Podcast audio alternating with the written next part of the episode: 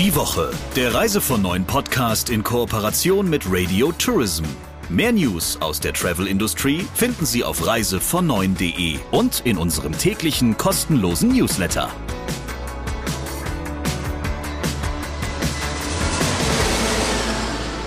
Eine neue Woche und natürlich eine neue Ausgabe. Die gibt es bei uns jeden Mittwoch und vor allem auch einen frischen Talk der Woche mit unserem Chefredakteur von Reise von Neuen, Christian Schmicke.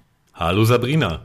Lieber Christian, diese Woche sprechen wir über ein Thema und da gibt es jetzt ein bisschen Futter. Ich mag das ja an sich sehr gerne, wenn Journalisten nicht jetzt einfach nur eine Meldung haben, sondern so ein bisschen recherchieren und auch Protagonisten von gewissen Themen einfach auch nochmal haben, die das alles ein bisschen interner beleuchten können. Ich übergebe dir jetzt das Wort, bevor ich jetzt hier zu schachtelig werde in meinen Sätzen und die Leute überhaupt keine Ahnung mehr haben, was wir eigentlich sagen möchten. Du hast jemanden gefunden, der mit seinen Daten in einem ziemlich großen Skandal jetzt eigentlich mit verwickelt ist. Alan Freeman, der Mann heißt übrigens wirklich so, der Name ist auch nicht gekauft, sondern er hat schottische Wurzeln, betreibt ähm, das Reisebüro Early Bird in Hamburg Bergedorf und er hat schon eine ganze Menge touristische Erfahrung, hat früher mal als Chefanimateur gearbeitet, sich in allen möglichen Sparten rumgetrieben und betreibt sein Reisebüro jetzt seit 17 Jahren.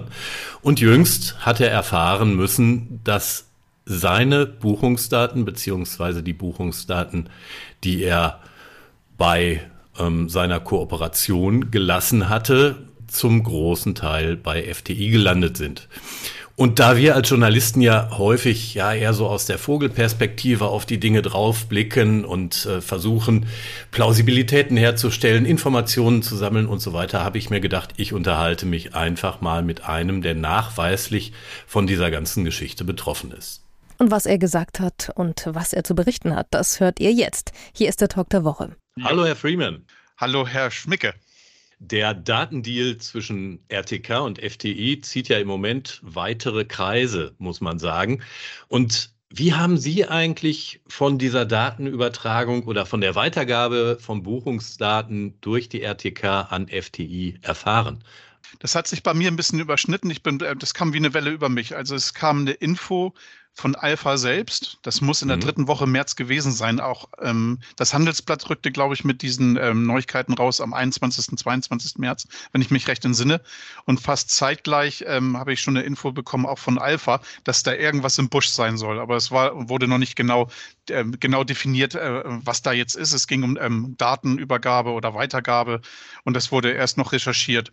Und ähm, ja, da war ich natürlich schon ein bisschen hellhörig ähm, weil es mhm. ja auch meine Daten wahrscheinlich betrifft. Ich dachte so ähm, höchstwahrscheinlich auch mich, weil ich ja Alpha-Mitglied bin und Alpha mir schon sagte, da ist irgendwas im Busch. Und ähm, nur ein paar Tage später dann nochmal ähm, hat Frau Linhoff ähm, in unsere interne Gruppe eine Frage gestellt, wer von den Mitgliedern denn ähm, auch bei der Alpha ist. Mhm. Und das war ich natürlich, habe mich sofort gemeldet.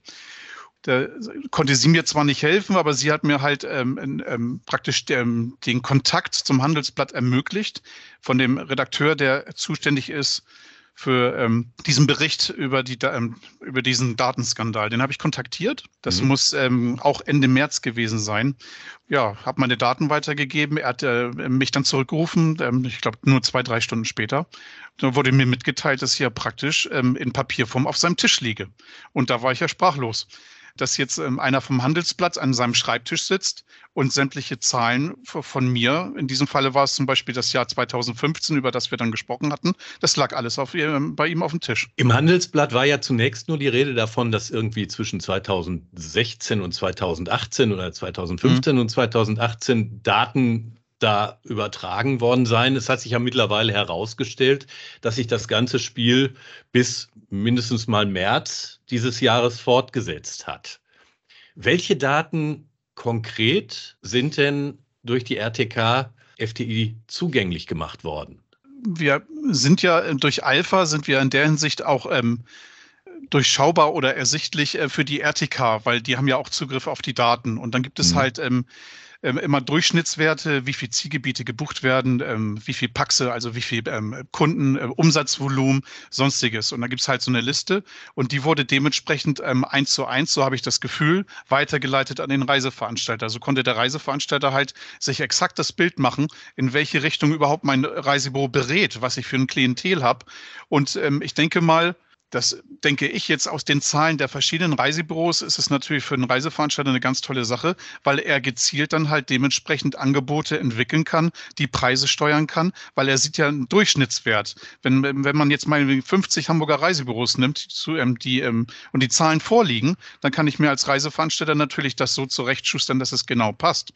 Und siehe da, es wird mehr gebucht. Das ist ja ähm, vollkommen logisch, wenn man die Daten hat und die Vorlieben der Kunden kennt, auch wenn sie anonymisiert sind. Aber in der Hinsicht Hinsicht ähm, ähm, ist es ja so, äh, der Reiseveranstalter macht sich sofort ein Bild, oh, guck mal, Afrika wird gerade ähm, stark nachgefragt bei dem Veranstalter und da und da, dann mhm. steuern wir da auch in die Richtung und unterbieten vielleicht den Preis. Das würde ich jetzt so machen oder so sehen. Wir haben eine Umfrage zu dem Thema gemacht und da haben uns viele Reisebürochefs oder Chefinnen in Kommentaren geschrieben, ähm, dass sie den Eindruck hatten, dass wenn Außendienstler von Veranstaltern sie besucht haben, die über ihre Umsatzzahlen ziemlich gut informiert seien. Und zwar nicht nur über die ähm, Umsatzzahlen bei dem Veranstalter selbst, sondern auch bei der Konkurrenz.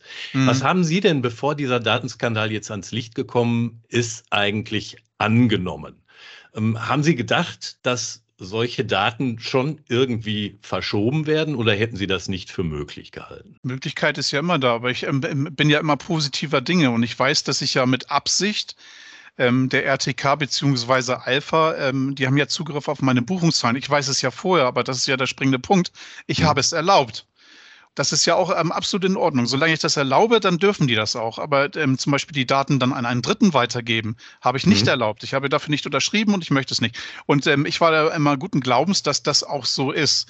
Und wenn der Gebietsleiter, den ich auch schon seit 2005 kenne, bei mir war, dieses ähm, einen Reiseveranstalters, hatte ich nicht das Gefühl, dass er es wüsste, weil das würde im Umkehrschluss bedeuten, dass die Gebietsleiter des äh, Veranstalters auch die Zahlen vorliegen hatten. Das mhm. ähm, habe ich den Gesprächen aber nicht entnommen. Das glaube ich nicht, denn sonst würden die ja jetzt auch in dem Boot sitzen. Und das ist dann ähm, noch wieder ein Vertrauensbruch, weil ähm, über die Jahre hinweg entwickelt man ja auch so eine Kollegialität. Das sind ja auch fast alles Reiseverkehrskaufleute und sowas. Und auf Du mhm. und Du. Und das wäre schon schade, wenn das auch noch der Fall wäre. Na klar. Hat denn irgendwann mal ähm, ein Vertreter eines Reiseveranstalters, der bei Ihnen vorstellig geworden ist, den Anschein erweckt, er sei über besonders gute Buchungszahlen, die Sie vielleicht bei anderen haben, informiert und ist irgendwie darauf eingegangen oder hat es das nie gegeben? Das kann ich nicht bestätigen. Ich weiß, dass es Kollegen gibt, die dieses Gefühl hatten, aber es heißt mhm. ja nicht umsonst Gefühl. Und das hatte ich nicht. Mhm. Nun ist Ihre Kooperation ja ein Joint Venture der RTK mit Schau ins Land Reisen. Wie bewerten Sie denn in diesem ganzen Spiel aktuell die Rolle von Schau ins Land? Durchweg positiv. Denn äh, durch Schau ins Land ähm, habe ich das am gleichen Tag praktisch schon erfahren, bevor ich im Internet nach dem Handelsblattartikel gesucht habe. Also es war fast mhm. Äh, zeitgleich.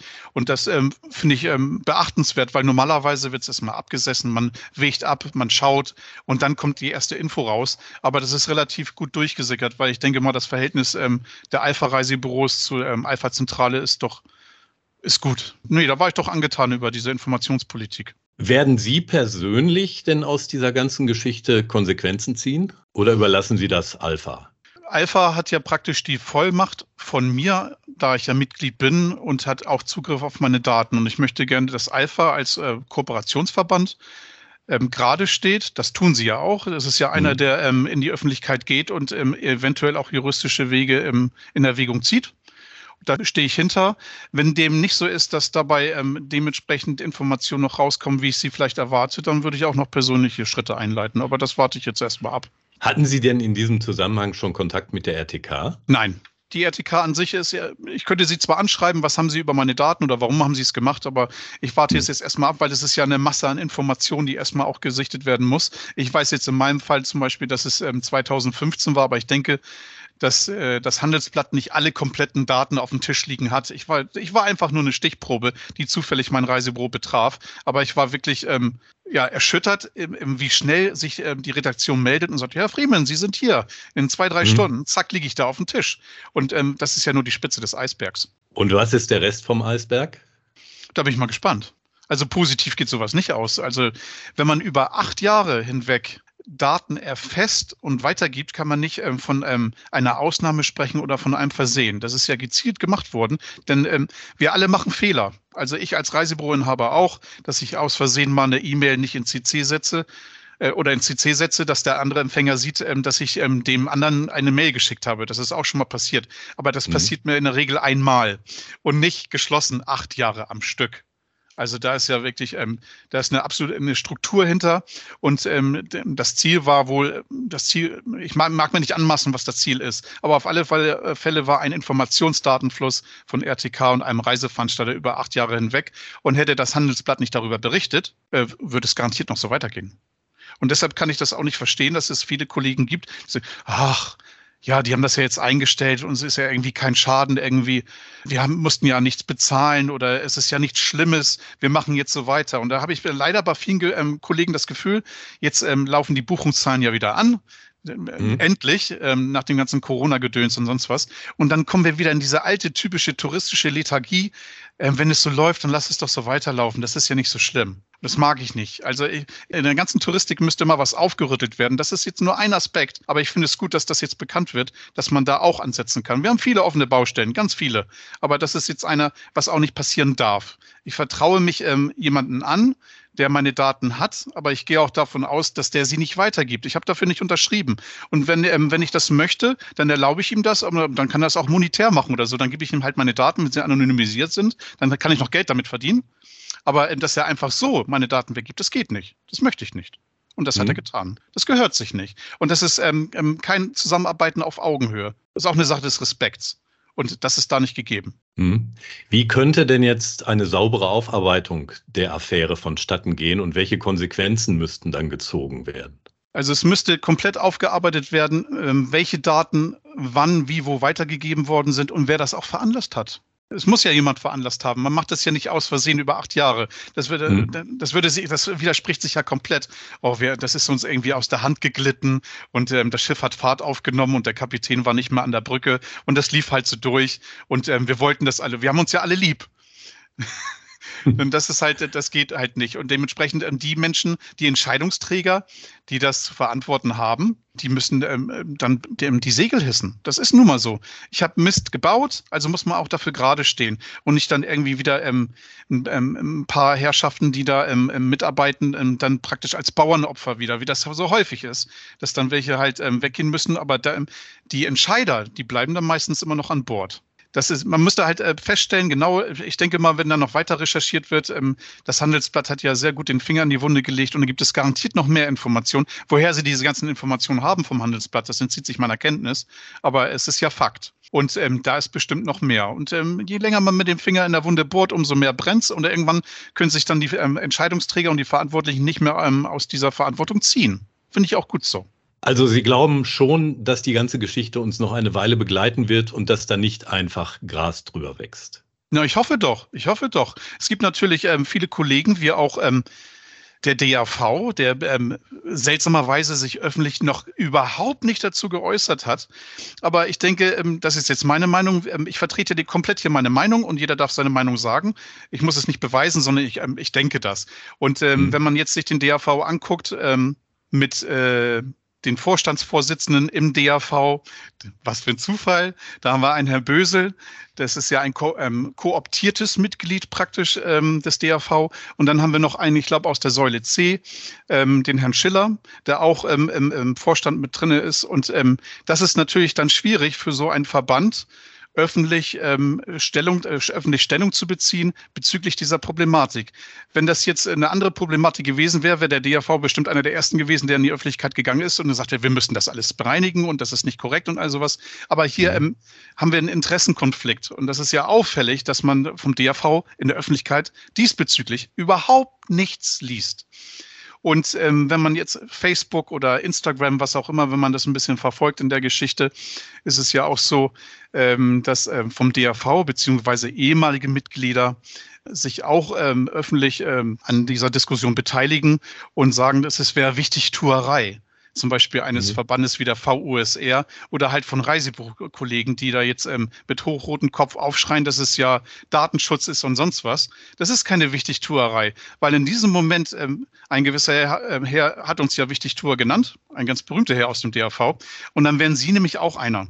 Und da wäre das Handelsblatt auch einer und der VUSR auch. Und das ist letztendlich ist das eine Beleidigung. Das finde ich unmöglich, dieser Ausdruck, dass wir alles Wichtigtuer sind. Es ist mein Recht, wenn jemand meine Daten benutzt, zu wissen, warum, weshalb und wieso, zumal ich nicht mein Einverständnis dazu gegeben habe. Und das ist völlig normal in der Demokratie, dass ich das ähm, ein Recht darauf habe, das zu wissen. Das ist wohl sehr, sehr nachvollziehbar. Lieber Herr Freeman, vielen Dank dafür, dass Sie Ihre Erfahrungen mit uns geteilt haben. Danke, Herr Schmicke, gerne und bis zum nächsten Mal.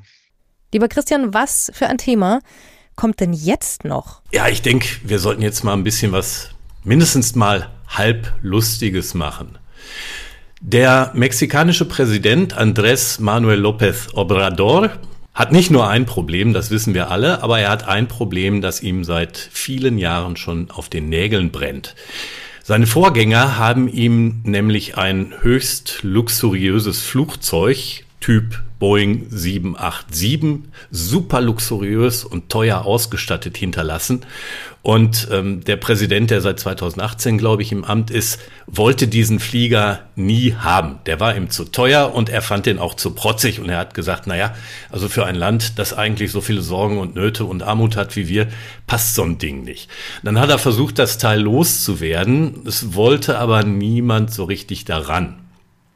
Schief gingen auch Versuche, das Ganze via einer Lotterie loszuwerden und schließlich und endlich war mal die Idee am Start, das Ganze für Partys, also den Flieger, für Partys oder für Hochzeiten zu nutzen. Da ist aber auch nicht allzu viel draus geworden. Jetzt hat Obrador einen Käufer gefunden, und zwar Tadschikistan. Dessen Regierung führt zwar ein Land, das nochmal deutlich ärmer ist als Mexiko, findet aber diesen Flieger offensichtlich keineswegs deplatziert.